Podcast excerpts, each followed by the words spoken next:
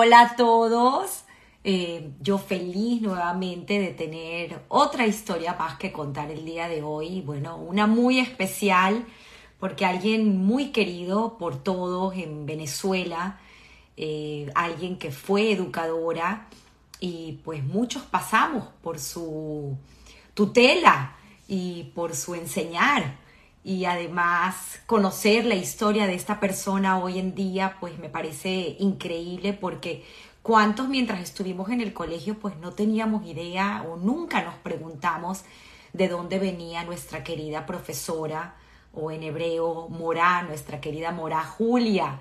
Así que bueno, yo feliz, feliz de tener hoy el privilegio de poder escuchar esta historia que contar de esta persona llena de principios, llenas de valores, con una familia e-, excelente, fenomenal, maravillosa. Bueno, yo sin adjetivos para nombrar esta maravillosa persona que tendremos hoy. Así que, como siempre digo, los protagonistas de la historia son los que realmente nos van a echar el cuento hoy.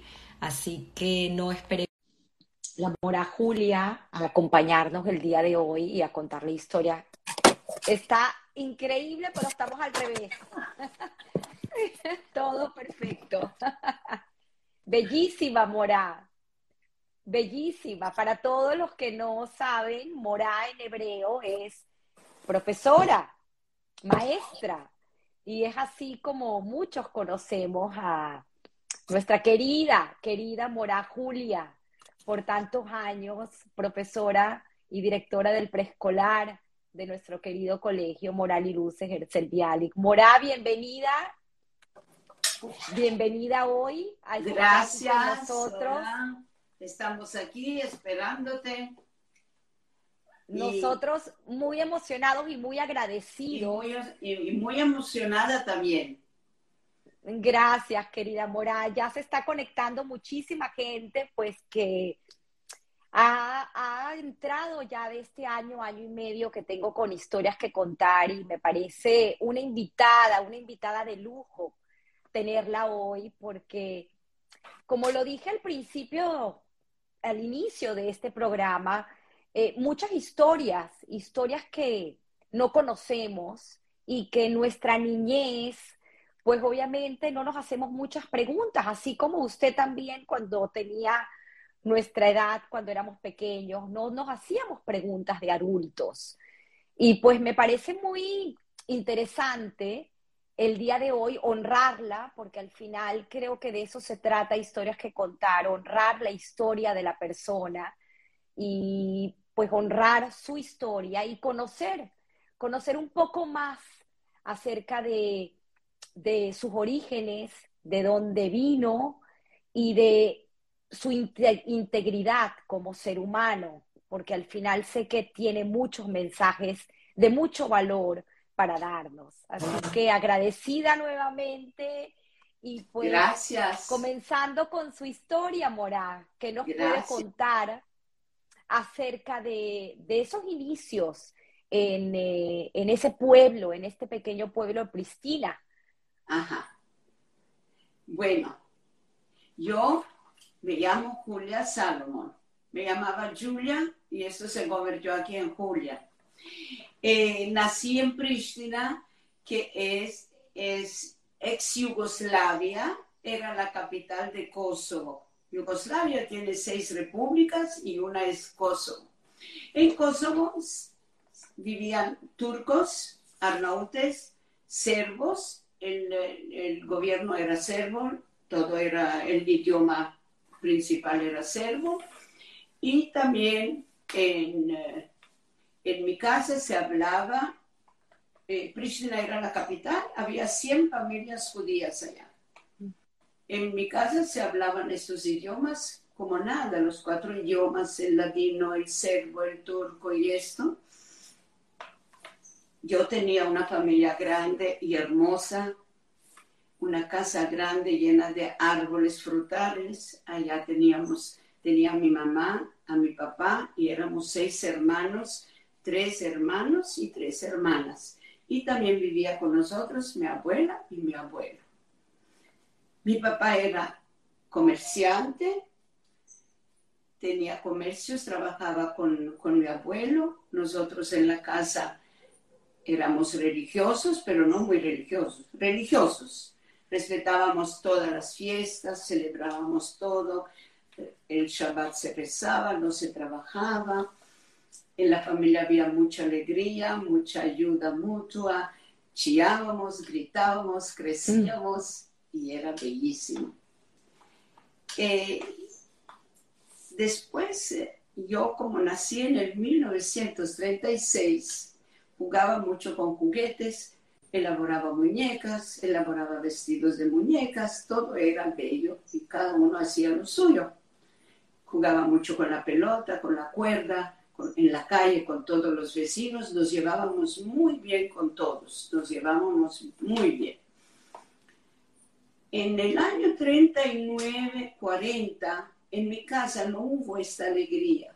Entonces se hablaba mucho en voz baja, eh, no querían que los niños escuchen, nadie sabía lo que está pasando. Yo no sabía, puede ser que mis hermanos que eran adultos, ellos sí sabían lo que estaba pasando. Y se hablaba, y se comenzó de verdad a hablar mucho de la Segunda Guerra Mundial. Tenían las noticias de otros países y entonces en la casa también se habló mucho sobre esto. Por lo tanto, había mucho miedo en la casa. No sabíamos lo que iba a pasar. Y entonces mi papá en el año 41, 40, 41 decidió ir a Albania y huir irnos allá, huirnos. Nos fuimos a Albania, mi abuelo y mi abuela no querían salir de la casa, se quedaron en Pristina. Nosotros fuimos a Albania, estuvimos un año allá, vivíamos bien, alquilamos casa, pero los albaneses con tiempo vieron qué está pasando, que muchísimo judío viene en Albania. Se comunicaron entonces con los alemanes con, y, les, y recibieron toda la información que querían, que a los judíos los están matando, los están llevando a los campos, etcétera, etcétera. En el, después de dos años, vimos que a mi papá lo llevaron a la cárcel en Albania, a los dos hermanos míos grandes. Entonces mi, mi papá le dijo a mi mamá, tómate a los niños y vete, regresa a Pristina, porque no sabemos si ustedes un día no van a parar aquí en la cárcel. Y total que nos fuimos a Pristina en el 43 y a los dos días nos agarraron y nos llevaron a, bueno, no nos llevaron directo al campo de concentración, nos llevaron de noche, vinieron, rompieron puertas, chillaron, gritaron, fuera, fuera. Nosotros todos ya estábamos durmiendo con la ropa, nos sacaban con abrigos, con la ropa, con zapatos. Últimamente estábamos durmiendo vestidos y las mujeres también dormían con sus joyas, con esto, porque no sabían lo que iba a pasar. Rompieron las puertas, chillaron, gritaron, raus, raus, raus, pero entre ellos había mucha gente del propio país, no eran solo alemanes.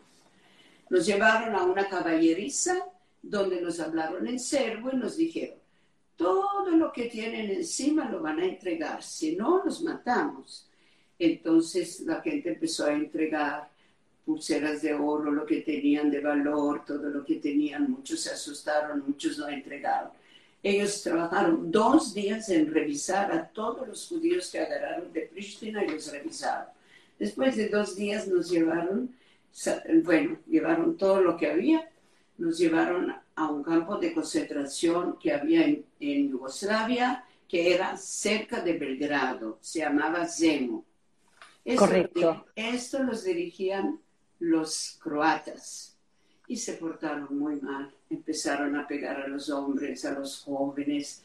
Nos metieron en un galpón grande donde dormíamos sobre unas tablas.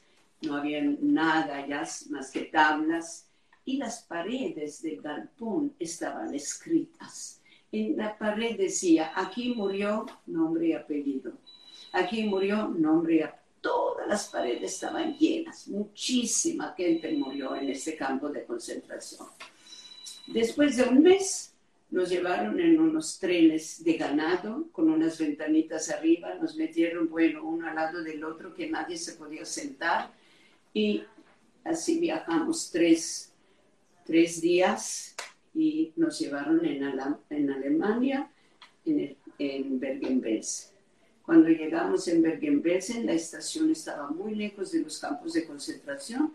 Caminamos 10 horas, en aquellas 10 horas y en, el transcurso del, del, tren también se abrían las puertas y los que morían los sacaban, los botaban y continuaba el tren.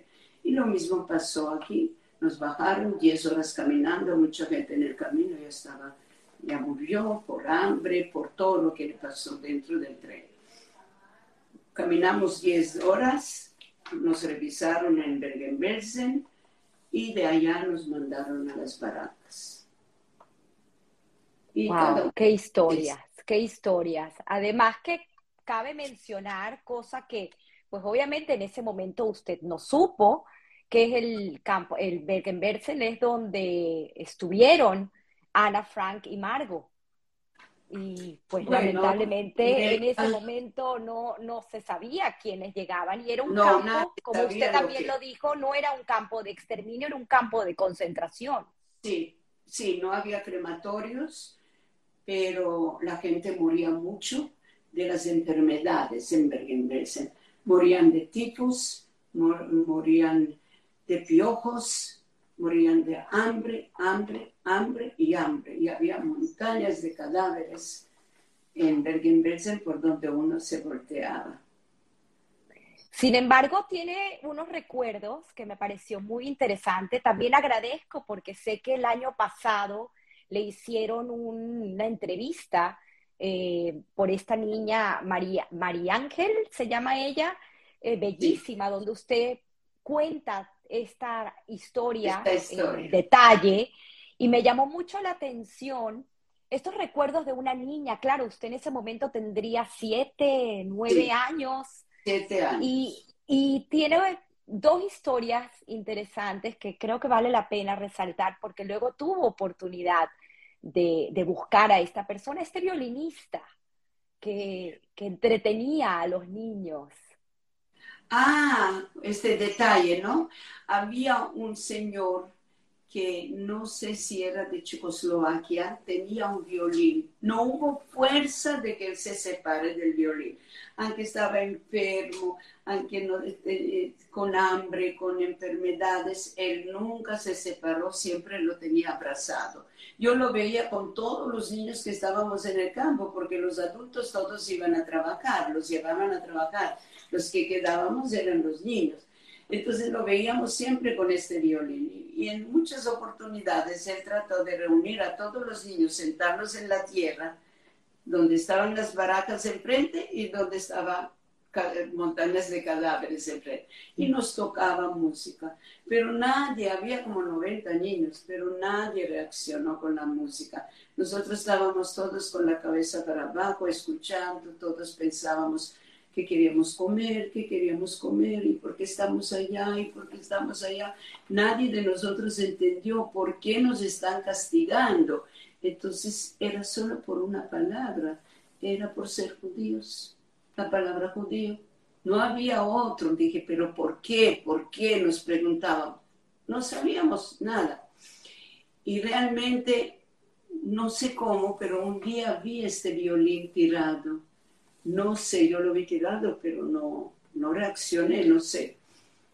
Pero después de muchos, muchos años que estuve en Israel, en el año quizá 75, 70, no recuerdo, alguien me dijo que este señor está vivo y que, que, y que está en Israel, que emigró en Israel.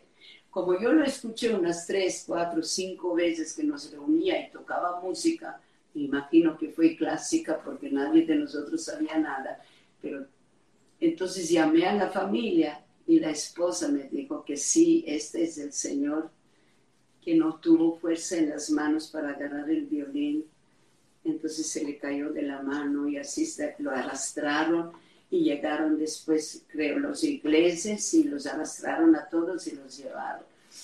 Al, bueno, se liberó el campo. Qué historias, qué historias, Mora.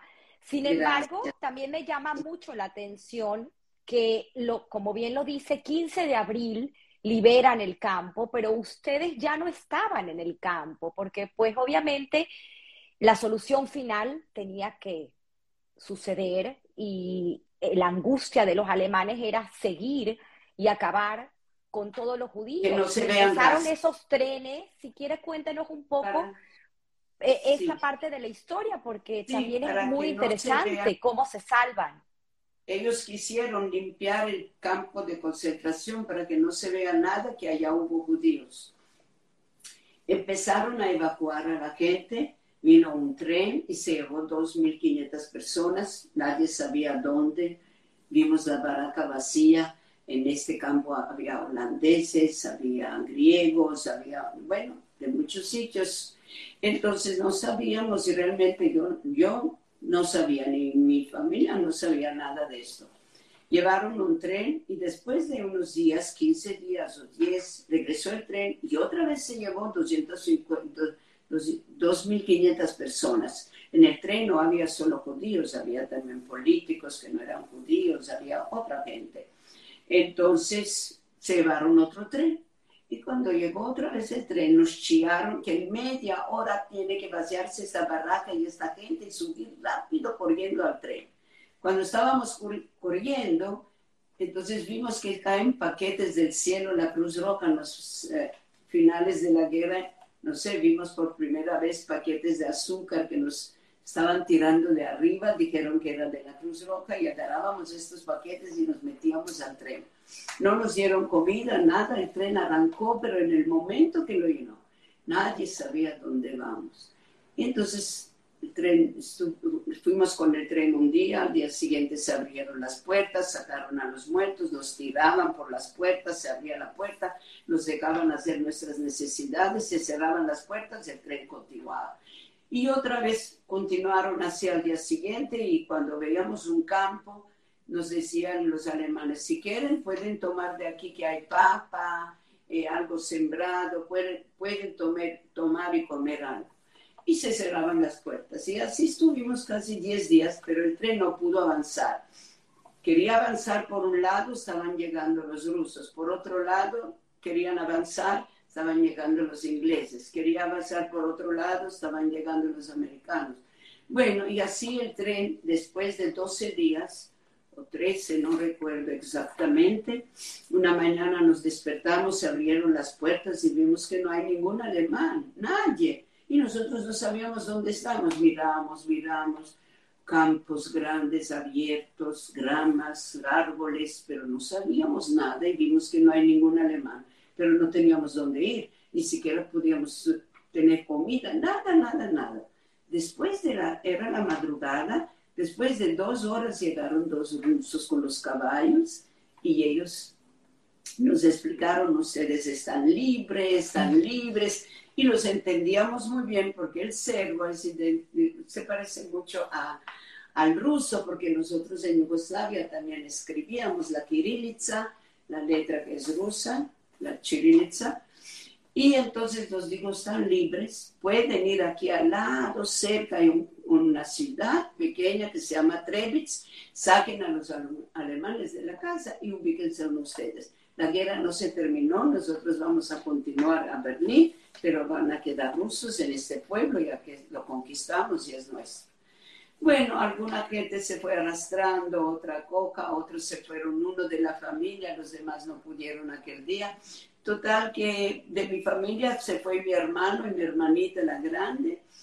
Fueron al pueblo, tomaron una casa y nos trajeron un, poco de leche. Entonces todos tomamos leche, todos los que estábamos por allá cerca. Y entonces nos fuimos a, este, a, este, a esta ciudad pequeña o aldea en Trebitz y allá entonces vinieron los médicos de Rusia y nos dijeron no comer, no comer, no comer, no comer, nada. Nosotros estábamos flacos cadavéricos, solo había una piel y hueso, nada más.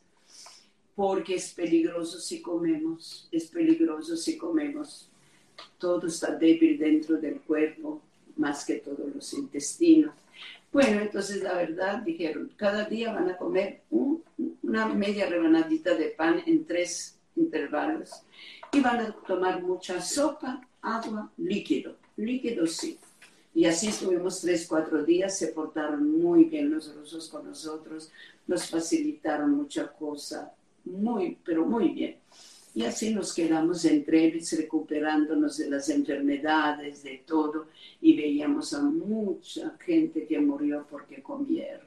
Muchísima gente, cuando vieron pan y vieron comida, no pudieron aguantarse, comían y ahora morían, comían y morían.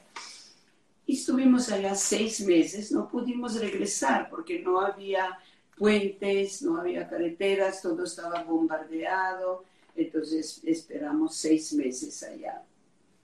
Y después de seis meses, ya en Belgrado mandaron las listas, quién quedó vivo de Yugoslavia, quién quedó vivo de otro país, de Holanda o de otros países, y regresamos a Yugoslavia. Y, milagrosamente y milagrosamente primero regresó mi papá de Albania, porque ya se había acabado la guerra, ya la cárcel no era más cárcel. Eh, mis hermanos huyeron, uno huyó en partisanos y otro también lucharon con Tito. Y después de la guerra regresó mi papá. Claro, ni mi abuelo, ni mi abuela, ni los hermanos de él, ni las hermanas, nadie, nadie, nadie de la familia no regresó. Y llegaron los dos jóvenes, los dos hermanos míos, y después de un mes llegamos nosotros y nos reunimos los ocho. Era una alegría, bueno, no podíamos creer que estamos vivos, no podíamos creer que salimos de Alemania, no podíamos creer todo lo que... Un milagro, un milagro. Y en ese momento le, le, hice una pregunta fuera de cámara que me llamó mucho la atención porque creo que es una manera de sobrevivir. Y ustedes pues inmediatamente lo que quisieron fue olvidar lo que había pasado y vivir, y usted fue al colegio, estudiaron. Eh, cuéntenos un poco antes de que finalmente en el 52 emigran a Israel. Sí, cuando nosotros regresamos y nos unimos, entonces había mucha noticia que decía mucha gente, no hablar del campo de concentración, no hablar nada de esto, comenzar una vida nueva y se acabó. Y nadie va a hablar, no vamos a vivir con estos mensajes, no vamos a vivir con estos mensajes. Y realmente así hicimos, porque yo no tuve primaria. Entonces tomé, me facilitaron, Pristina estaba, estaba tomada por los rusos, y me facilitaron que podía estudiar cada dos meses un grado. Estudié primer grado dos meses, segundo grado dos meses, tercer grado dos meses y cuando llegó el cuarto ya tenía la edad eh, apropiada para cuarto grado. Y mi papá empezó un poco a trabajar, los hermanos estaban igual trabajando un poco con la política y todos parecía normal. No parecía tan normal porque estaban los rusos allá y era el comunismo y a mi papá le quitaron la tienda. Había una calle llena, llena de tiendas hebreas. Así, por todo. Los judíos manejaron todo el comercio en Pristina. Y entonces vinieron ellos y destruyeron toda la calle donde había tiendas. Y quedaron los escombros allá. Dijeron, por ahora no hay plata para sacar los escombros, los dejaron allá. Y mi papá entonces lo tomaron para que enseñe a muchos jóvenes que vinieron de del interior, que no sabían leer y escribir tampoco, que les enseña a trabajar, cómo se trabaja en una tienda, cómo se vende, qué es un kilo, qué es dos kilos, qué es un metro, etcétera, y lo metieron en otro sitio a trabajar. Y así estábamos en Pristina y cada uno de nosotros estaba estudiando y estábamos allá.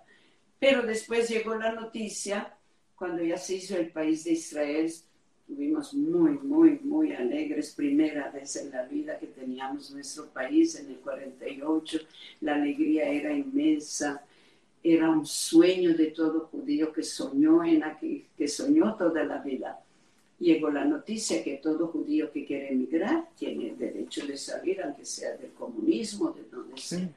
Y así entonces en el 49, 50 estaba, estábamos pensando que hay que emigrar. Todos estábamos emigrando poco a poco. No era al día siguiente, nos dieron un año, dos años, el permiso después cuando llegó que ya podemos. Entonces en el 51 emigramos a Israel Y la emigración fue que cada uno tenía, que nos dieron solo permiso de llevar una maletica de cosas.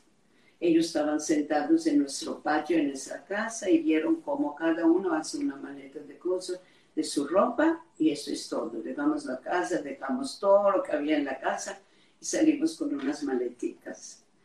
Y, y sí, y de allá entonces nos trasladamos a Israel.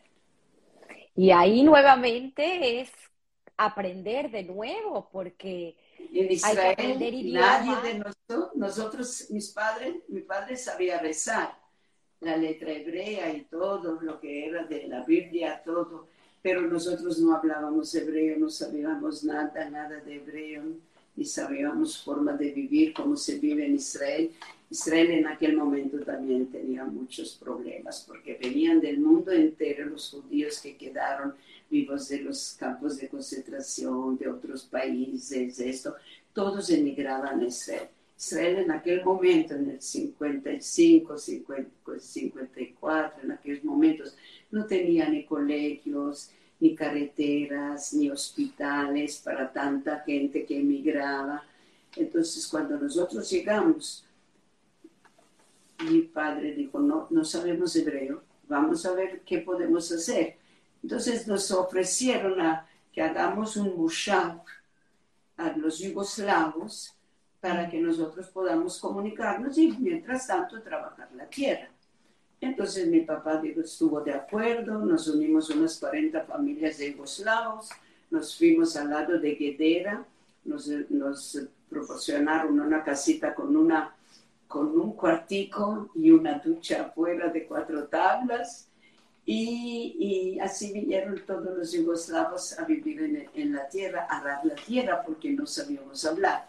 Yo me fui al kibbutz en eh, Sharagolán, quise aprender, yo terminé el bachillerato con los comunistas de Yugoslavia, quise aprender el hebreo, aprendí hebreo, en el kibbutz se trabajaba mediodía y mediodía se estudiaba, estaba con 40 jóvenes yugoslavos.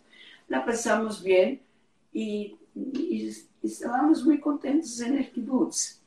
El Moshav estaba fuerte, estaba difícil, estaba, era difícil, era muy difícil en aquella época porque el gobierno no podía ayudar a todos y a poco a poco se recuperaron, hicieron sus casas, agregaron sus quintas, araron la tierra, después dejaron de arar la tierra, vinieron los profesionales, los niños, los nietos que estudiaron el colegio en, en y a poco a poco, hoy en día es un moshav el más bello de Israel que hay. Hay unas quintas espectaculares, hay unas generaciones maravillosas, es algo, algo precioso. Qué bonita historia, Mora. Pero para continuar con su historia, también me llamó muchísimo la atención que me contó que quería ser ingeniero. ¿Cómo, ¿Y cómo terminó estudiando? Porque usted estudia en Israel para preescolar. Ah, sí, yo regreso después de un año a, con la familia. Y entonces, cuando estuve en el kibutz, trabajé en muchas cosas mediodía, pero mediodía, en la mañana después me dieron trabajar con los niños. Y cuando estuve en el kibutz me dijeron, tú sabes que tú puedes estudiar para kindergartenina, para Ganele, porque eres muy buena con los niños. Y cuando vine al Moshat, vi que yo no puedo ir a la universidad porque mi hebreo era muy cotidiano no se necesitaba un, hebreo más académico. Entonces dije, bueno, para Gamenes me dijeron que soy buena, voy a ir a estudiar. Fui a Recobot, me inscribí y allá estudié para kindergarterina, que es Ganenet en hebreo, y estudiaba de, de cinco y media a once de la noche, pero bueno, me iba a oscuras con el autobús, regresaba con el autobús y durante el día ayudaba a mi familia y así obtuve el título de, de kindergartenina de mora para preescolares. En el preescolar eran todos los niños del Moshav, allá trabajé como auxiliar con la profesora que había en el preescolar. Era una israelí que hablaba el hebreo, nacida allá. Entonces, cuando fui al preescolar a, a trabajar como auxiliar, entonces eh, los niños todos hablaban serbo, no hablaban el hebreo. Y yo era la que traducía, la que hablaba. Y, los niños crecieron viendo que mamá y papá no saben dirigir ni al caballo ni a la vaca que les dieron. Tomaban a la vaca con las escobas, la hacían mover, no saben, todos eran académicos en Yugoslavia.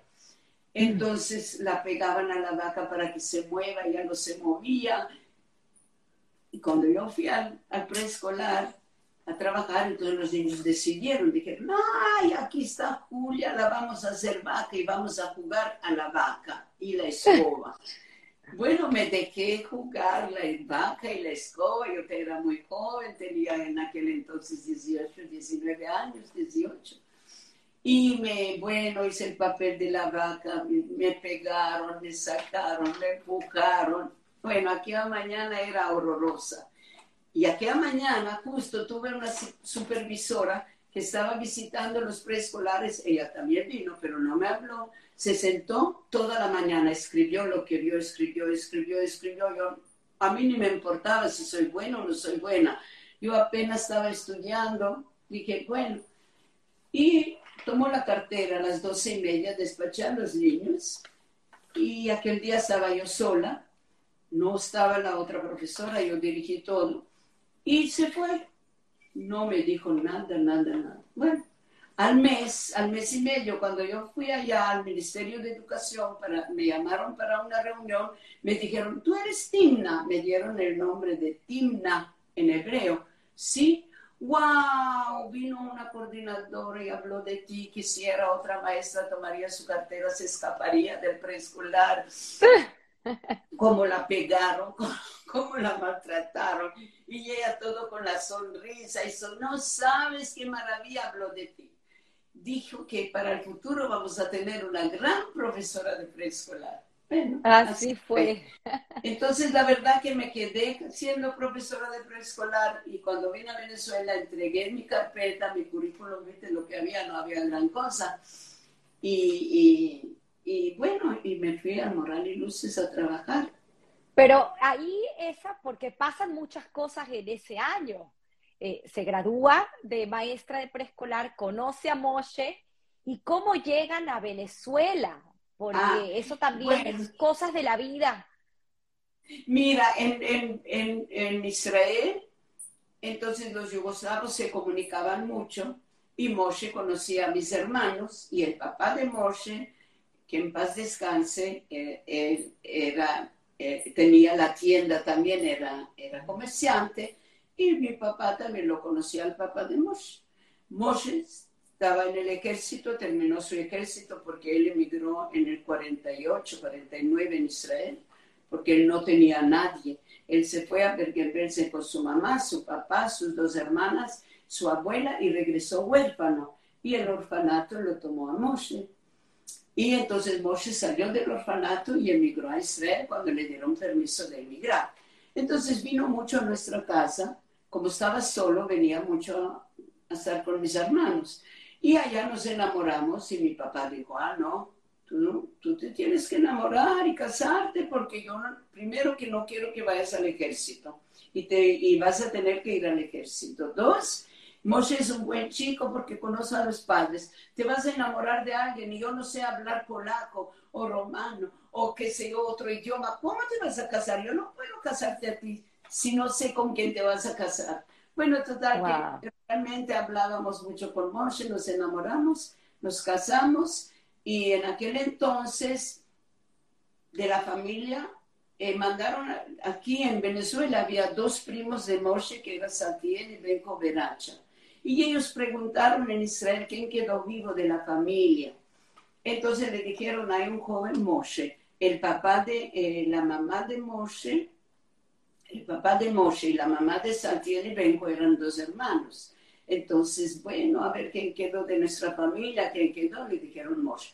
Entonces ellos se enteraron y nos mandaron la visa y así nosotros vinimos a Venezuela. Yo vine a los 18 años, 18 y medio, Moshe llegó con 21 años. Y aquí nos adaptamos, luchamos, hicimos, cambiamos, pero aquí y ese, ese mismo año que llegan, eh, me contaba que vivieron, recuerda, ¿no? Que vivieron en la Candelaria. Ay, los, sí, los Verache nos alquilaron un cuartico en la Candelaria. Era tres bolívares, dormir y tres comidas. Todo por tres bolívares al día.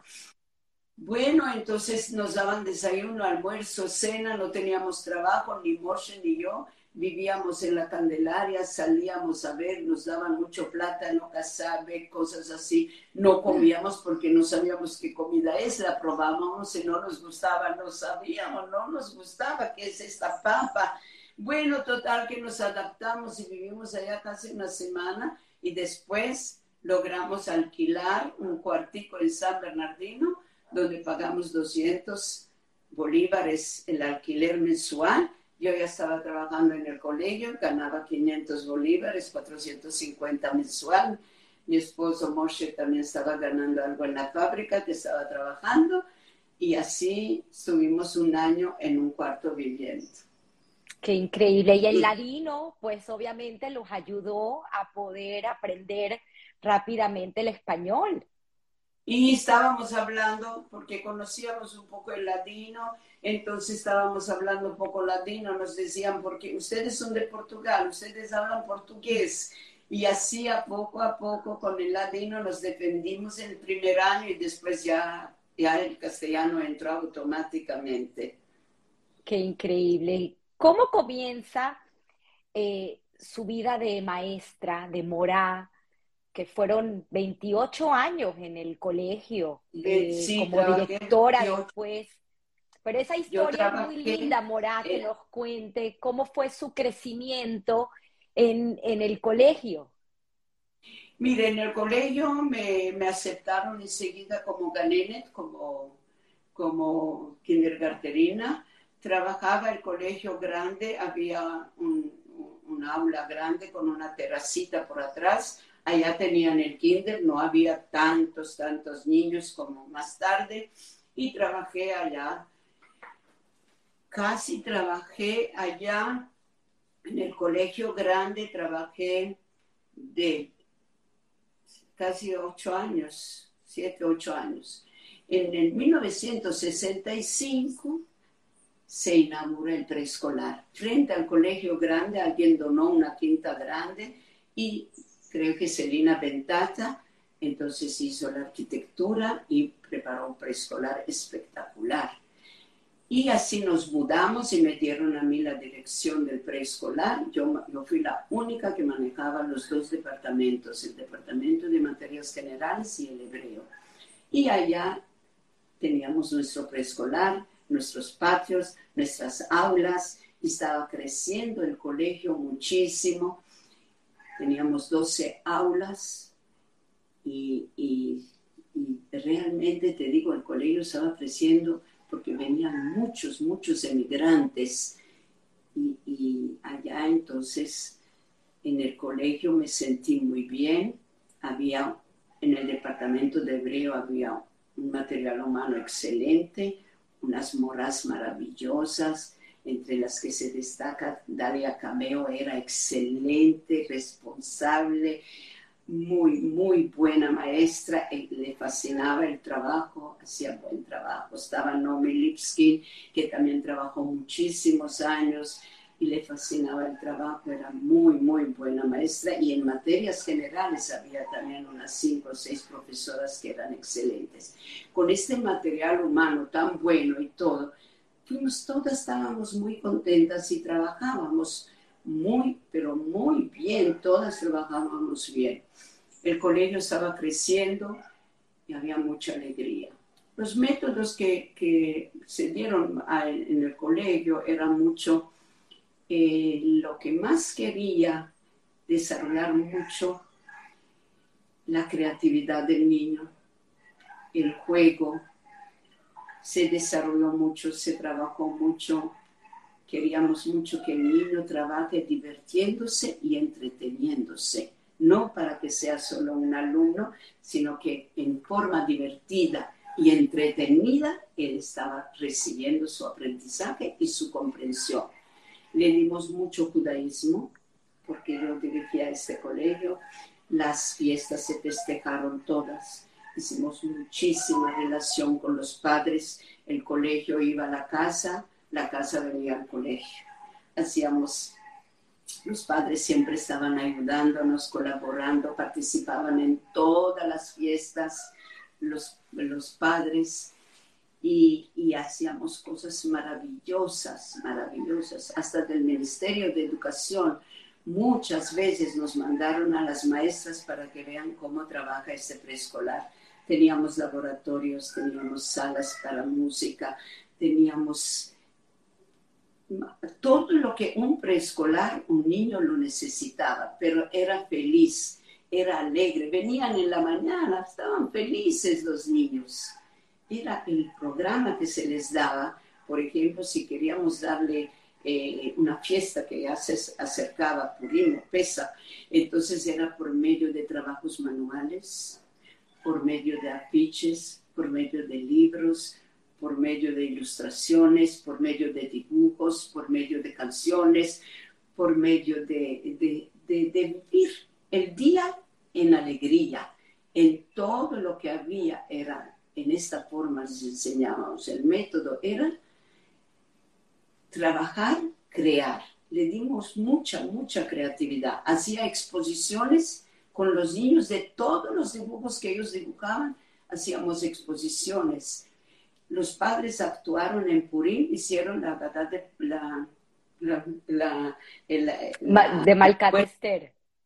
hicieron de, la, todo un teatro de todo lo que pasó en Purín, con Esther, con Basti, con Mordecai, toda la Megilat Esther. Ellos actuaron y todo era sorpresa. Todas las noches íbamos a ensayar con los padres, con los disfraces, con todo. Y cuando vinieron, pensaron que de verdad son artistas y actuaron para los niños. Era maravilloso. Todos los padres venían a las fiestas, jamás un padre no faltó. Y Qué bonito. Bueno, sí, todos.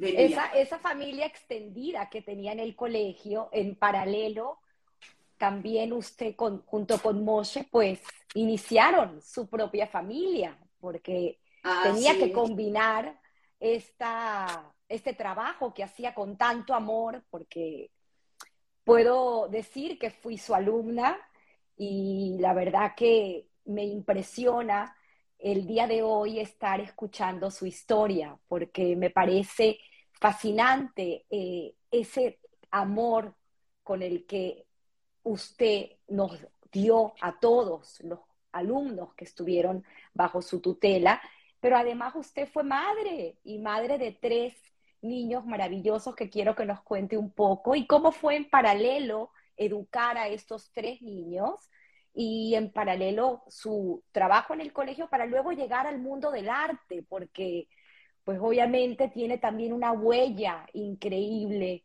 con el Museo de Arte Contemporáneo que quiero que también nos cuente. Ok. Bueno, yo mientras estaba trabajando en el colegio, claro, me quedé embarazada, quise tener también mis hijos y en el 58 nació mi hijo Jacobo y fue bellísimo, la alegría fue grande, realmente grande, grande. Y en aquella época eh, ya se empezó un poco a hablar sobre, sobre la Segunda Guerra Mundial, ya la gente empezó a hablar, no sé si era orden de Israel o cualquier cosa, ya empezaron un poco a hablar. Y nació Jacobo. Bueno, la verdad que traté mucho de, educarlo, de que crezca y a los dos añitos, apenas tenía dos añitos, ya me lo llevaba conmigo al preescolar.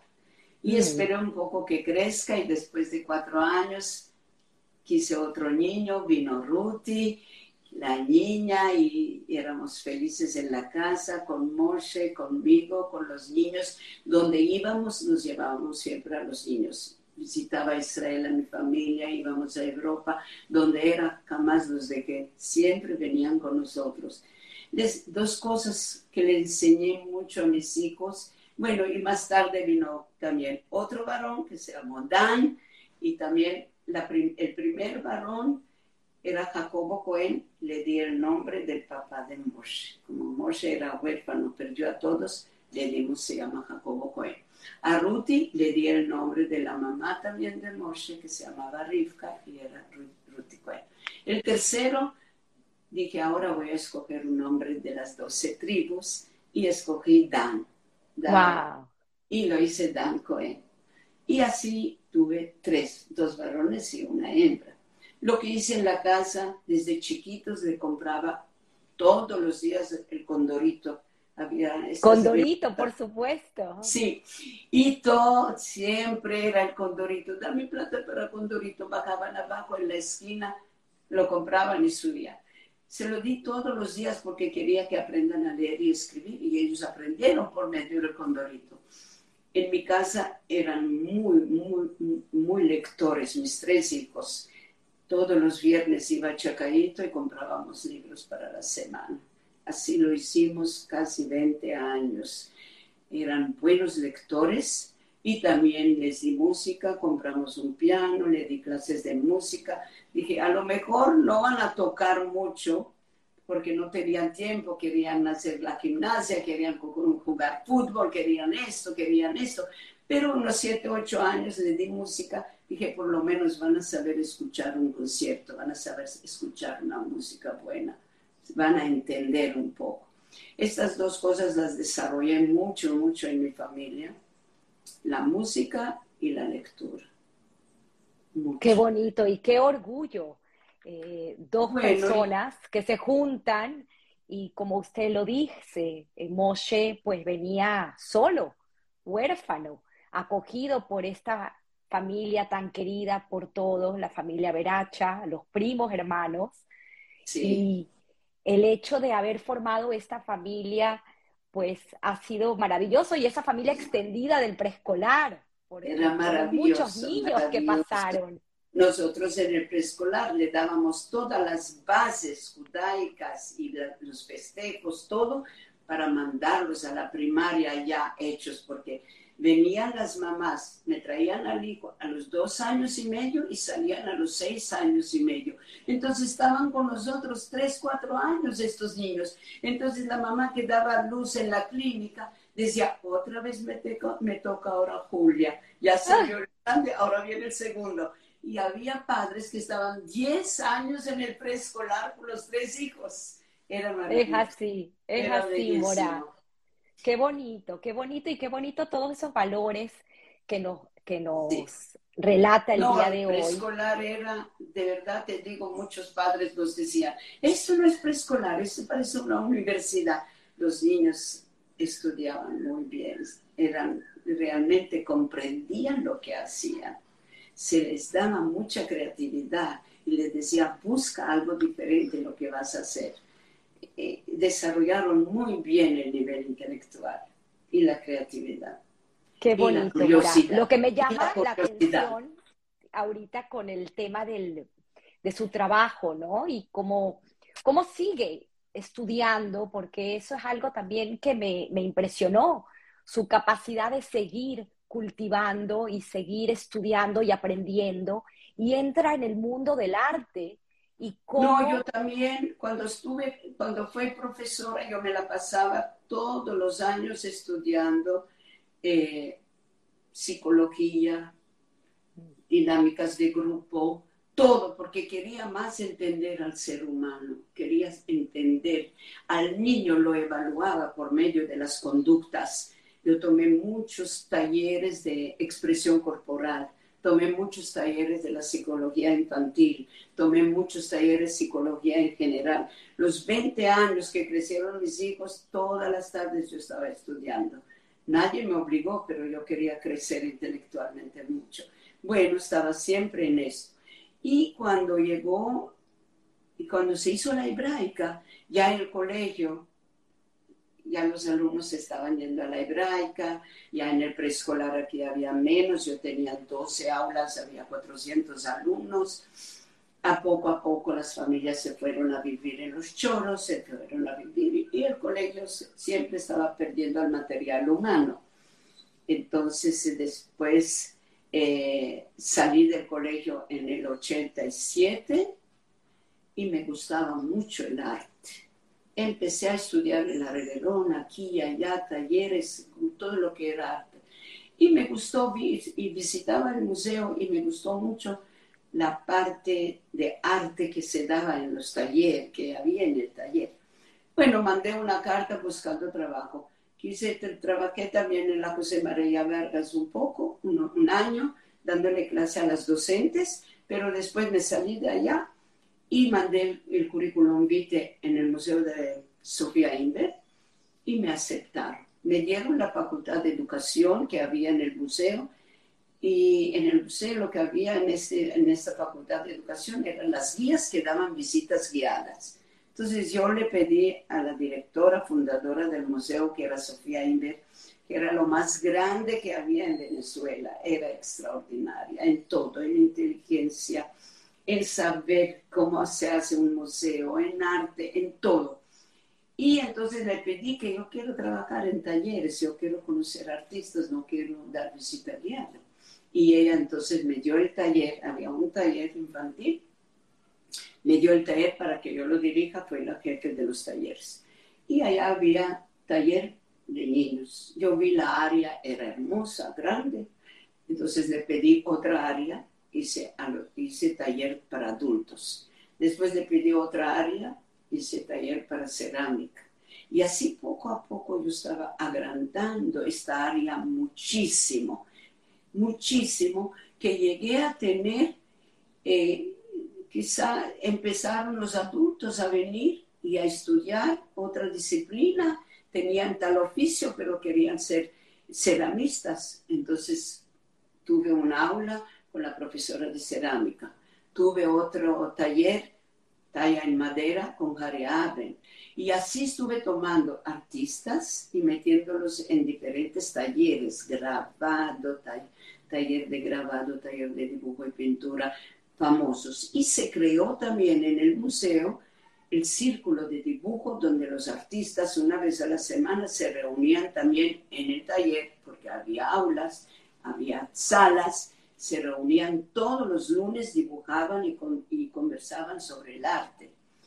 Había círculo de dibujo, había talleres para adultos, había talleres para niños, había talleres para, para, eh, para, para ciegos también. Wow había un departamento completo con un Raúl que lo dirigía muy bien, que venían también a los talleres nuestros. Así que este sitio trabajó día y noche, se puede decir, todo.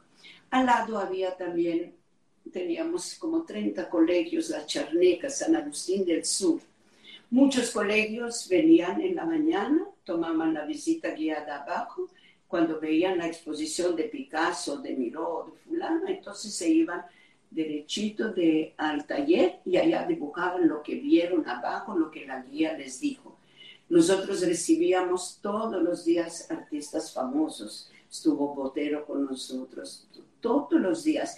La señora Inver entrevistaba presidentes, entrevistaba artistas famosos y el museo nuestro era muy, muy famoso porque lo que Sofía le dio a Venezuela casi nadie le podía dar.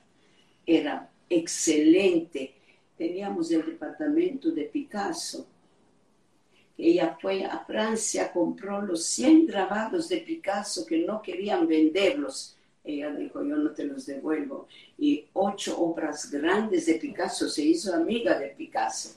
Entonces dijo, eso es para mis artistas, los que no pueden visitar, los que no pueden viajar a Francia o a, a Europa, los van a ver a los europeos aquí en arte. Hizo mucho por los artistas, hizo mucho por la gente. Todos los talleres nuestros eran gratuitos. Venían los niños, era todo gratis, la cerámica, los creyones, los papeles, todo era. Después se hicieron talleres de niños también privados y allá teníamos una entrada para enriquecer los talleres. Y fuimos a San Agustín de Sur, yo llamé a todas las directoras y les dije, a partir de ahora, ustedes van a traer a los niños fijo todos los lunes, los primeros grados, 120 alumnos, y la segunda hora van a traer los segundos grados y así hicimos un horario para del primero a sexto grado. Las maestras eran maravillosas, muy abiertas, colaboraron muchísimo en traer a los niños. Los niños vinieron, aprendieron lo que es arte, aprendieron a mirar cuadros, aprendieron a dibujar, aprendieron a trabajar con arcilla. En el principio, cuando se les dio la arcilla, dijeron, pero ¿por qué esta plastilina se pega en las manos? No sabían lo que era arcilla. Entonces eliminé toda la arcilla y les expliqué de dónde tenemos la arcilla, qué se hace hoy con la arcilla, qué se hacen los moldes, sea para dientes, para esto, para esto. Les expliqué todo relacionado a la arcilla. Y realmente hubo un adelanto extraordinario lo que el museo proporcionó. Recibíamos siempre presidentes y los recibíamos con mucho orgullo. Le enseñábamos todo el museo recibíamos artistas famosos. Nuestro museo fue muy, muy visitado por la señora Inver que los, que los llevaba de un departamento al otro. Se hizo un trabajo enorme, grande, la pérdida fue muy grande. El trabajo que se hizo con los colegios, no todos los colegios tenían autobuses para venir al museo, estar una mañana y regresar con el autobús. Entonces se habló le hablé a las profesoras y les dije, vamos a hacer un programa, somos vecinos y ustedes van a traer a los niños caminando, porque es muy cerca, una cuadra, salen de San Agustín y vienen, cruzan la calle y vienen. Y ese programa se llamó Somos Vecinos. Hicimos cosas maravillosas, venían caminando, se iban caminando, los niños estaban felices, toda la primaria vino del primero al sexto grado, se trabajó mucho con los adolescentes, los sábados, se trabajó mucho con padres, se trabajó con adultos. El gran maestro Zapata trabajó con nosotros 14 años, daba talleres a los adultos. Se llenaba el salón. Yo le decía, venían políticos, yo le decía, ¿y ustedes van a dibujar y, eh, con, con, el gran maestro Zapata? No, dijo, yo vengo a escucharlo, los políticos, inscríbame al taller cancelaban el taller, se inscribían en el taller porque querían escuchar a wow. Zapata. Y daba también clases de dibujo y pintura. Era, mira, no había persona que no quería pasar por este taller. Antonio Lazo daba talleres, la gente se peleaba para tener un, un cupo para estar en el, en el museo. El museo tuvo de la mañana hasta la noche muchísima gente.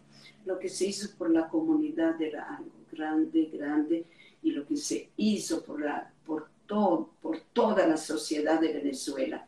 Las exposiciones nuestras siempre estaban llenas de gente. Cada vez que se inauguraban una exposición, las salas estaban llenas. Teníamos la colección permanente y teníamos grandes, grandes exposiciones. Y todos los artistas que venían a Venezuela y los nuestros daban talleres, como le dije, Zapata, Lazo, Víctor Hugo Irazábal nos daba talleres, muchísimos artistas. Los niños que venían al taller tenían esta conexión directa con los artistas, hablaban con los artistas y los artistas les explicaban y les aprenda a mirar un cuadro, se llamaba el taller del gran maestro Zapata. Aprenda a mirar el cuadro, no como yo, sino como tú. Era extraordinario el trabajo que se hacía. Realmente hubo un crecimiento intelectual en todas las áreas. Teníamos talleres de fotografía.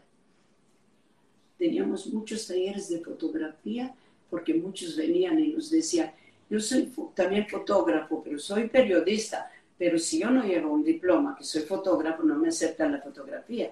Nosotros hicimos talleres de fotografía y le dábamos el diploma firmado por el profesor de fotografía y por Sofía Inver. Teníamos talleres de grabado para los adultos, teníamos dibujo y pintura para los adultos, teníamos talla en madera para los adultos. Cada uno escogía el taller que quería y estos talleres duraban seis meses o un año. La gente se formaba con nuevas disciplinas, elaboración de papeles, Mira, teníamos 12 talleres para adultos. La persona que venía miraba la lista y decía, yo quiero este taller, ¿qué horario tiene? Podíamos trabajar porque teníamos muchas salas, siempre habíamos salas nuevas en los talleres. Se hizo muy grande el taller nuestro y era muy famoso. Vino una vez un director de Francia y la señora Inder le preguntó, ¿pero qué le gustó más? Porque visitó todas las salas, todo el museo, el museo estaba creciendo diariamente. No había espacio que la señora Inder no lo tomó y no lo agregó al museo. El museo era grande, enorme, de lo que empezó con 600 metros. ¿Qué le gustó mucho del, del museo? Y este señor de, que vino de un, era director de un museo en Francia, dijo el taller de arte. Ella dijo, ¿el taller? Dijo, sí, porque yo vi allá generaciones enteras de niños, adolescentes y adultos que se están preparando, aprendiendo, viviendo en el museo, los que van a ser los futuros artistas del país. Realmente el, pueblo de Venezuela empezó mucho a dedicar horas, había grandes cosas que se hacían en el museo. Y los jóvenes ojalá, ojalá los jóvenes que hacían arte se la pasaban estudiando en la biblioteca. Teníamos una biblioteca con, allá con mesas, con sillas, donde se la pasaban estudiando todo el año allá. Tenían los libros, tenían todo lo que querían para el estudio.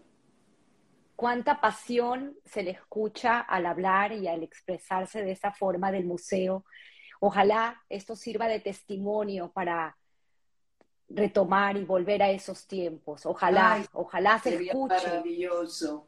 Sería quería, quería preguntarle cómo recuerda esa, esa, eh, ese día que llegan y deciden terminar con toda esta obra. Me imagino que ha de haber sido muy triste eh, el ver concluido este sueño y el ver el deterioro que tiene hoy en día, pues el museo que inclusive se está hablando hoy en día del cierre definitivo.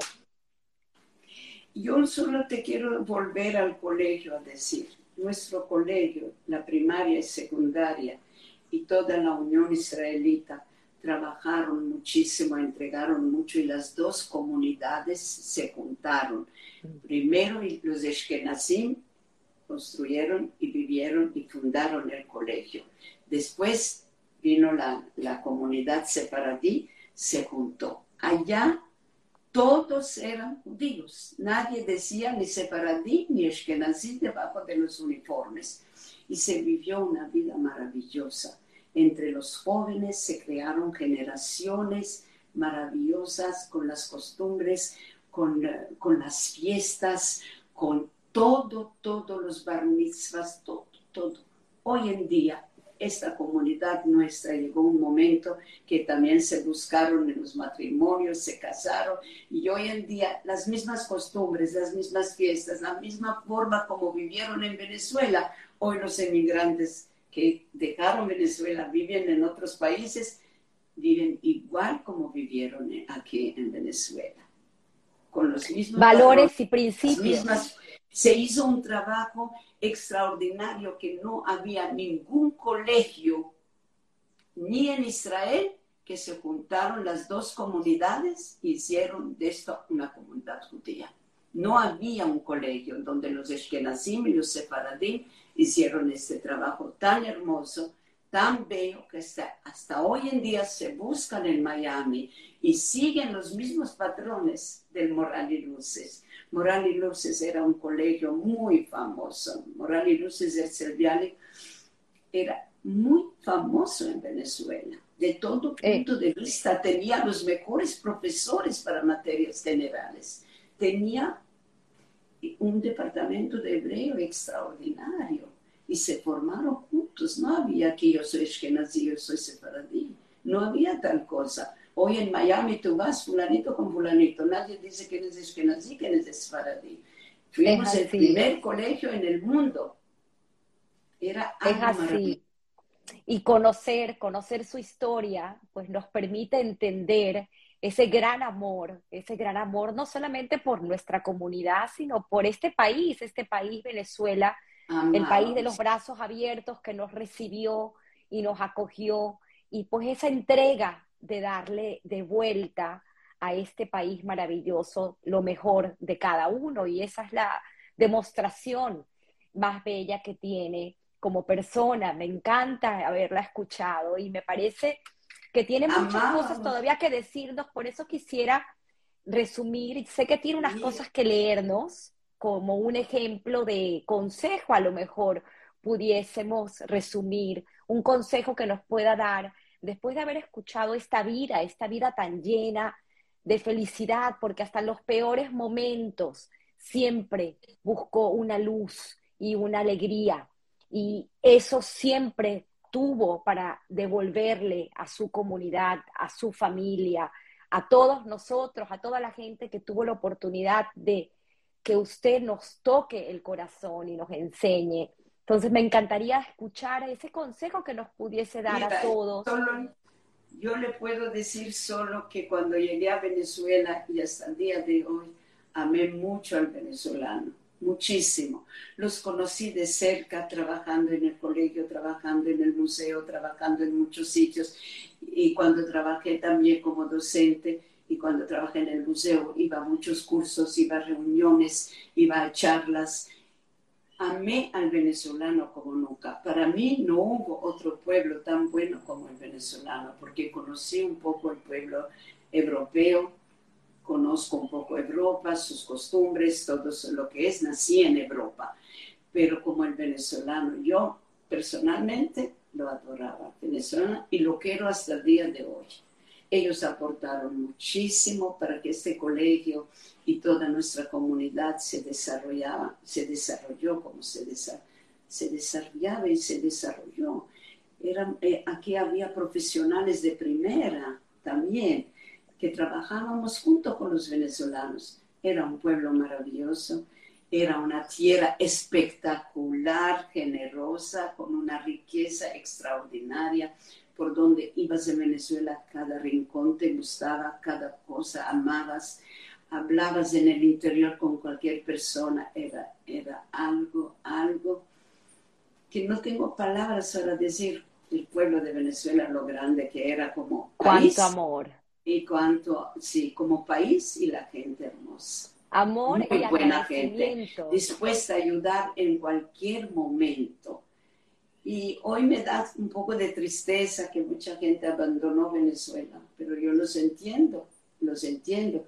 Si una persona no tiene trabajo y no puede darle a sus hijos una escolaridad y no puede darle un buen desarrollo, lo que quieren, entonces la gente, unos, unos se quedan, otros se van pero no Sin embargo, eso, como usted bien lo mencionó, estos eh, valores y principios que tenemos de casa y aunado al trabajo del colegio, que nos forman como personas, nos hacen entender que los cimientos, los cimientos de un buen ciudadano, de un, una persona, un ser humano integral, pues vienen de esta formación.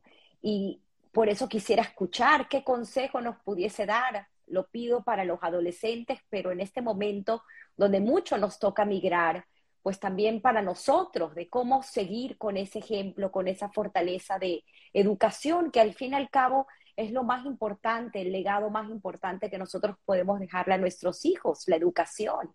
¿Qué, qué consejo nos pudiese dar, Mora? Mire, yo le voy a decir, todo joven hoy en día muchos, muchos no trabajan, eh, eh, no estudian, sino trabajan quizá por la situación, por todo. Yo le diría que a cada joven tenga una infancia feliz, que no se pare mucho que hay un problema o hay otro problema, siga adelante, porque todo está dentro de nosotros y nosotros podemos vencer, por muy difícil que sea la cosa, la podemos vencer, sino hoy, el día de mañana. Tener mucha fe, le diría yo, a todos los niños y jóvenes que tengan mucha fe, que va, mucha cosa buena va a pasar y, va, y, que, y, que, y que los jóvenes tengan fe y crean en Dios. Yo le diría también esto, que crean en Dios, que el mundo va para adelante y ellos tienen que estudiar, trabajar y aportar cosas buenas, que sean gente de bien, no que crezcan y solo piensen cómo van a triunfar en la vida, sino que, sean, que tengan salud y que sean gente de bien, que ayuden todo lo que pueden, que colaboren en todo, que estudien y que crezcan y que sean gente hermosa, grande y bella como quieren, pero que siempre ayuden, que siempre ayuden al prójimo y que tengan mucha fe que todos los problemas que tienen se les va a resolver con, si tienen fe, si tienen esperanza. Y que colaboren constantemente con el chico que está al lado tuyo, con el amigo que está al lado tuyo, conozcan y colabora si hay que colaborar. Conozca a la persona que está enfrente de ti, conozca a la persona donde vives, donde, donde, has, donde estudias, conózcanse, mírense en los ojos, ayuden todo lo que pueden. Wow. Estas cosas palabras, palabras es bueno, estas cosas son buenas para todos, para todos son buenas estas cosas, que sean llenos por dentro. El ser necesita estar lleno por dentro y no Aparte, después de haber escuchado su vida, su historia, pues el entender aún que el agradecimiento es lo más importante que uno puede tener y el agradecimiento a, Dios eh, todos los días por estar aquí es tan grande, es tan bonito ese mensaje que nos da, que quisiera entonces saber o entender qué es para usted la suerte o el trabajo. Esta pregunta que siempre me tomo, vale la pena decirlo, de Guy Ross, un periodista formidable que tiene un podcast, un programa maravilloso que se llama How I Build This, que, donde entrevista a fundadores de empresa. Pues yo hoy a usted quisiera preguntarle qué representa en su vida suerte o trabajo. Mire, le voy a decir, como yo soy una persona de mucha fe y creo mucho en Dios, entonces yo creo también que existen milagros y que existe curiosidad en el ser humano.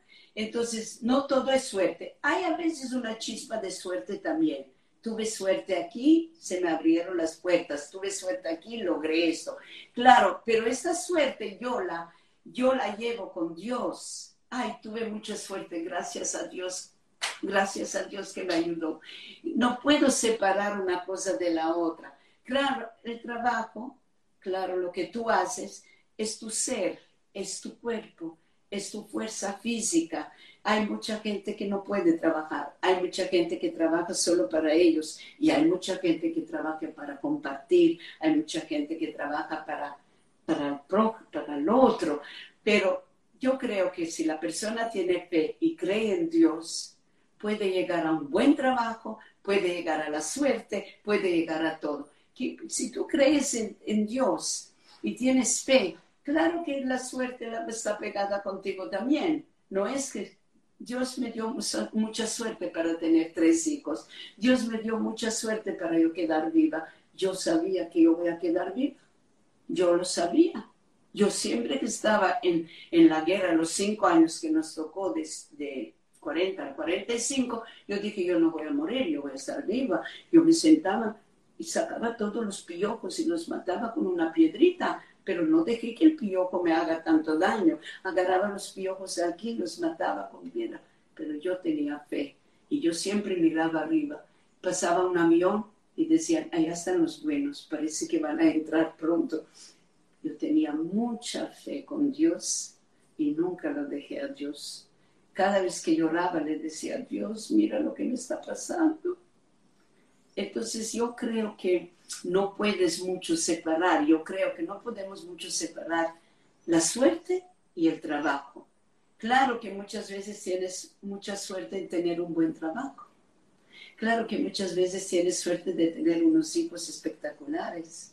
Claro que tienes suerte que tienes mucha cosa lo que tú quisiste y la lograste tener.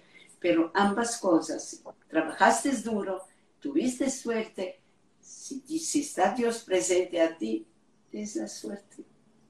Le das qué bonito, qué bonito, qué bonito. Sé que estuvo recientemente en la presencia del nacimiento de un bisnieto. Creo que es una alegría muy grande tener y haber formado. me, me estás tocando la fibra. Cuando nació ahora mi tercer bisnieto, le escribí a mi, a mi nieta y le dije, parece mentira, le dije, de que un niño como Moshe que estuvo por la calle huérfano a los 13 años y una niña como yo que no supe lo que es la imaginación, la fantasía, la infancia, los juguetes, el cuarto mío no lo tuve, juguetes no tuve, nada, lo que pensaba no tuve, la guerra me lo quitó todo. Parece mentira que esta niña y este chico formaron una familia hermosa, se casaron ellos dos formaron una familia extraordinaria de justicia, de bondad, de felicidad, de mucha alegría. Tuve tres hijos, la vida fue maravillosa con los tres hijos, me dieron mucha felicidad mis hijos, eran buenos alumnos, cada uno sacó su carrera. mi hijo tuvo posgrado también en ingeniería, en arquitectura, Jacobo Poen, Ruti fue odontóloga, tuvo muy buenos estudios, Dani también en administración, me dieron nietos, hicimos otra generación y otra generación, y ahora aparece la tercera generación de dos niños. Es algo maravilloso, es algo increíble. Qué bonito, qué bonito, el mejor regalo, Mora. Quisiera sí, el mejor regalo, cuando vi a mi tercer bisnieto y ahora viene el cuarto de David, de otro nieto mío. Mire, lloro de la felicidad. No quiero llorar, pero las lágrimas me salen de lo feliz que soy viendo a los tres bisnietos, viendo a mi, a mi nieta, cómo ella dirige la casa, cómo se entrega a los niños. Él es papá, el esposo Gilbert, un papá maravilloso, una mamá maravillosa tanto amor, tanta cosa hermosa, valores que les dan a los niños, lleno de valores. Yo, yo busqué mucho los valores en mis hijos y trabajé mucho sobre los valores. Qué belleza, qué belleza. Además, que sé porque me contaron que es una cocinera maravillosa, así que ah. estoy segura que ha deleitado cuántas veces pudo en esas Shabbats y en esas fiestas en casa recibiendo y pues dando con la comida también un pedacito de ese amor. Qué bonito. Para, nosotros la comida es muy importante, tú lo sabes, para nosotros la comida es importante y yo realmente me gusta la creatividad, lo que tengo en la casa hago. Siempre me gustó la creatividad de la cocina, mezclaba cosas sin recetas, sin nada, tomaba esto, esto, esto y hacía. Y todos los Shabbat hacía Shabbat, hacía las fiestas, la Purim, todo lo hacía según. Pero al pueblo judío, la alegría y la familia está alrededor de una mesa. Alrededor de una mesa se lleva una familia. Es la comida, no importa qué, pero la mesa une a la familia mucho. En nuestra religión, en nuestras celebraciones de fiestas, en todo, es la mesa es así, Mora, qué bonito. Sé que quiere leer unas cosas que escribió. Si quiere, por favor, eh, lo desea hacer con muchísimo gusto. Queremos escucharla porque hizo unos escritos para compartir con nosotros. ¿Quiere leerlo? No, no, no escribí. ¿No? No lo tengo. No. no, yo escribí simplemente lo que voy a hablar un poco, simplemente quise hablar un poco del colegio, la forma como originalmente se crearon las comunidades Ashkenazí y Separadí, cómo se unieron estas dos comunidades y aportaron tanto, tanto, tanto que hasta el día de hoy están unidos en Miami también, con las mismas costumbres, las mismas comidas y todo pero estaba también describiendo una gata de pesa, pero no la publiqué también, muy buena para niños que no son lectores, para que se la lea. Y allá pongo las 10 plagas que me pareció muy interesante cuando les cuento la, la plaga de los, de, del granizo que tuvo en Pesach o cuando es Pesach o cuando viene la plaga de, las, de los sapos, etc. Entonces lo hago en una forma muy divertida, donde estaba el, el rey Paró acostado y los sapos vinieron y se le sentaron en la mesa y se le sentaron encima y le hablaron, uno era rojo, uno amarillo, uno verde. estoy escribiendo un poco esta Agadá de Pesa para publicarle cómo los sapos conversaron con el rey Parro y el rey Parro dijo que no va a dejar salir a los judíos. Entonces los niños conversaron con él y al final dijo a lo mejor sí, a lo mejor no. Todo este juego lo metí en la Agadá de Pesa. Ojalá pronto podamos leer esa Gadá y pues, compartirla con nuestros nietos. aquí lo que yo solo te quise decir, que en el colegio se formó una generación joven con bases sólidas de las costumbres nuestras y de las celebraciones de las fiestas. Este fue el eje que el colegio comenzó con esto, con esto.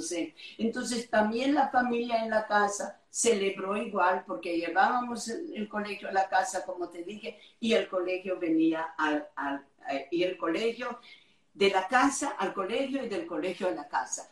Entonces los padres tomaban parte en todo, en todo. Entonces por eso esta, esta oración aquí la puse, como en el colegio se juntaron las dos, eh, las dos comunidades, como hicieron un gran trabajo, que hoy en día no hay ningún colegio en el mundo que las dos partes Honor, honor, que honor merece pues nuestro querido colegio, porque así como lo dice, estos principios y valores que van y vienen de colegio a casa, casa, colegio. Maravilloso, Mora. Quiero leerle algunos de los comentarios, porque una vez que termine el live, los comentarios desaparecen y quiero que los disfrute, porque toda esta gente que ha estado conectada, y eh, esta ya casi hora y media de programa, pues han tenido cosas maravillosas para con usted. Gracias. Y yo agradecida enormemente de haber aceptado la invitación de estar en Historias que Contar. Voy a leer aquí. Mi mamá dice qué belleza, qué linda la Nola, que la recuerda, porque me cuenta que ella llegó a Venezuela y mis hermanos inclusive estuvieron con usted como Morá desde el 55, 56, ¿Ah, sí. Increíble, increíble estas historias. Bueno, aquí sigue diciendo Rebe 517, que Dios la bendiga siempre con mucha salud, vida larga y puras alegrías. Amén. Dice Moshe, Mois 17, dice, querida Mora Julia, qué honor y orgullo que además de ser su alumno, ahora somos familia. La quiero mucho y que Hashem la bendiga, le mande muchas puras bendiciones, larga vida hasta 120 años. Gracias, qué bueno. Dice su nuera Nora Toledano, divino el rollo de Julia, es maravilloso. Qué bonito. Sigue diciendo por aquí eh, eh, la mesa. Nora. Nora, gracias. Eres mi favorita. Uy, qué bonito. Una nueva maravillosa en todo. Dice Papi Interiorismo, no recuerdo ahorita quién es, pero dice la mesa es educación, cuando nos referimos a toda esta familia en torno a nuestra querida mesa. Dice por aquí eh, Analito Ledano, instinto, insisto, la rúgula, me imagino que también ha probado pues esos postres maravillosos de la mora. Dice Rosana Sayek, puro amor del bueno, la, que, la quiero siempre, Mora Julia. Eh, Mini Darmont, la quiero, Mora. Amén de una madre ejemplar de nuestro querido compañero Jacobo, alias Coco. qué, bonito. Qué lindo. Dice, bravo abuela, te queremos. Dice aquí, negro coco. Dice David ah. Cohen, amén abuela, pues todos los nietos obviamente están haciendo aquí porras a la abuela. Evelyn Cohen, es un bombón de dulce de leche. Cada saludo de ella nos llena con su hermosa sonrisa. Qué bonito. Dice Jenny Canelón, qué gratificante, más amor imposible. Clarita Siboni, Dice, excelentes jugadores de carta y dominó. Me imagino que se refiere a, sus hijos y a, y a, sus nietos. Dice Dafna Fundaminsky, Mora Julia, siempre la tengo en mi corazón. Marcó mi infancia con felicidad. Una mora dulce, bella y buena. Qué bonito, qué bonito. Sigo leyendo por aquí. Dice Elisa Abo, nos hizo el milagro de haberte mandado a ser nuestra mora Dios nos hizo el milagro. Qué bonito, qué bonito. Dice por aquí, sigo leyendo, Clara Milgram. Dice, no dejas de sorprendernos con estas entrevistas. Muchísimas gracias, Clara. Dice, eh, por aquí sigo leyendo, Emily Weininger, espectacular y muy querida Mora Julia, por todos los que tenemos el privilegio de tenerla cerca. Qué bonito, mucha gente con tantas cariño dice, sigue diciendo Rosana, mi bella Morá, siempre enseñando lo bueno y lo, lo valioso. Dice por aquí, cuento historias, eh, nuestra querida eh, eh, Débora, dice, importante escuchar voces llenas de experiencias, rodeadas de comprensión y amor por lo que hace. Qué bonito. Sandra Gut igualmente, Simi Farache, excelente charla, palabras sabias, miles de mensajes. Beverly Cohen, eh, puedes ver la entrevista más adelante para, para cuando termine, para escuchar las la brillantes palabras de la mora Julio, Beverly aquí conectada, gracias. Dice por aquí, sigo leyendo Mari Meir. Gracias, Julia. Abrazos, siempre. Dice Betty Eskenazi. Preciosas historias. La mora Julia es querida por todos. Será inolvidable que la podamos disfrutar hasta 120 con salud y alegrías. Sigo leyendo Diana eh, Sot, no, eh, no sé el apellido, pero dice Diana, gran ejemplo la Mora Julia, una mujer inteligente, cariñosa, emprendedora y valiente. Clara Galsky, bravo Julia, eres un ejemplo a seguir. Dice por aquí, sigo leyendo mensajes maravillosos, aplausos de pie, Dora Katz. Dice por aquí, eh, Tres Studio, Three Art Studio. Yo fui una privilegiada de hacer esas clases espectaculares. Qué bonito. Caja de Pandora, la mora. Dice por aquí Julia, dice nuevamente Tree Art Studio. Julia fue la que me introdujo al MAC, al, museo, y se lo agradezco siempre. Inspiración hermosa para todos. Rina Cohen, Mora Julia, qué alegría y qué privilegio escucharla. Cola Cabot. Hay millones de mensajes, Mora. Eh, dice por aquí Benjamin Schomstein, toda una vida dedicada a educar en la etapa más importante del ser humano y lo hizo muy bien. Gracias, gracias Benjamín por esas palabras. Dice, encuentro Miami, creo que Sara, Sara Abramovich. En ese taller estuvieron mis hijas, una experiencia excelente para ellas. La Mora Julia, expresión de cultura y educación. La admiro intensamente. Dice por aquí, Leado 1974, mi querida Julia, mi primer contacto e intérprete en Venezuela. Siempre la recuerdo y la llevo en mi corazón. Coco Bella mi mora Julia, un ícono y pilar importantísimo en nuestra comunidad. Miles de mensajes, Ruth y Levi, compartir los Shabbat con ella es lo máximo. Siempre algo que aprender millones de mensajes. Rosita Veracha, Rosita dice, su memoria es privilegiada. He sabido por ella cosas que mi papá no me contó. Claro, porque recordemos que Rosita es hija de Saltiel, Saltiel Veracha, y Saltiel fue quien trajo a, a Venezuela. Wow, qué historias, qué historias tan bonitas que recordar. Lilian Furman, hermosa entrevista, la adoro a la mora Julia, una mente brillante, mucho que aprender. Qué bonito. Dice Eli Sabo, en Pesach tapamos las matzot con los mantelitos que pintaron mis hijos. Qué bonito, recordando tantas qué cosas. Bello. Dice Nora Eskenazi, mi muy querida y admirada Mora Julia, por todos nosotros, sus alumnos. Recuerdo cómo nos enseñaba y preparaba los ceder de Pesaj. Gracias por esta bella entrevista. Millones de mensajes. Esto está lleno de cosas bonitas que la gente tiene para recordarla siempre. Mora Julia dice Betty Sapner. la recuerdo con mucho cariño cuando la profesora Xiomara en preparatorio B era el mejor preescolar. Claro, con cuántas maestras compartió.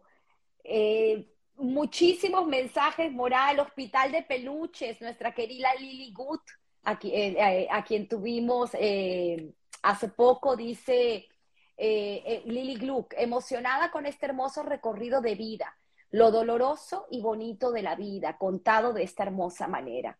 Es así, al final aprendemos, aprendemos del dolor.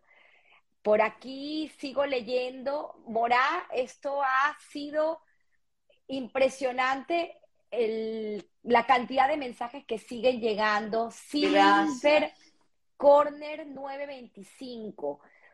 Eh, tu historia me deja muchas enseñanzas. Eres orgullo tenerte en nuestra comunidad. Recuerdo siempre cómo viniste a mi Shabbat y me trajiste ese rollo que haces de otro mundo.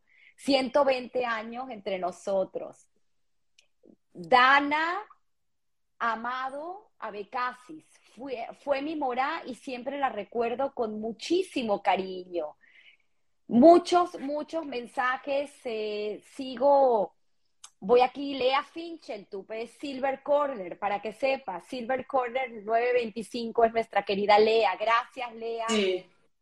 Y bueno, Morá, eh, yo agradecida eh, por habernos permitido hoy conocer un poco más de quién fue alguien que nos marcó, porque me incluyo nuevamente en una edad tan temprana como es esta edad de preescolar y el poder haber recibido tantas enseñanzas y con esa sonrisa, esa sonrisa que siempre la ha acompañado, el haber compartido su educación en casa con sus hijos y haberla extendido a tantos privilegiados, no solamente en el colegio, sino también en el museo, porque como bien lo dijo, pues esa enseñanza logró tocar también a muchos corazones y a mucha gente de las comunidades eh, al museo, como esta comunidad tan querida también por usted que representó, pues en un momento de su vida, una gente humana y una gente con unos valores increíbles, que fue esta comunidad de niños de la Charneca. Así que agradecida y quisiera que usted cierre el programa con las palabras que nos pueda dedicar en estos minutos y así pues invitarlos nuevamente a una próxima historia que contar. Querémonos con la mora Julia y con las palabras que nos pueda dedicar. Gracias a ti por todo. Realmente me hizo mucho bien hablar un poco de mí porque hablo muy poco de mí. Gracias. Excelente trabajo que estás haciendo y me gusta mucho que lo desarrolles porque es una gran ayuda para mucha gente que le estás facilitando este, eh, eh, este trabajo y le ayudas mucho con eso a cada uno. Y nos enteramos un poco más de nuestra comunidad. Es así, estamos creando una hemeroteca de historias que contar. Gracias, Mora. Feliz domingo a todos. Gracias. nos vemos el próximo domingo en otra historia que contar. chévere. Gracias. Abrazos a todos. Gracias. Gracias a ti.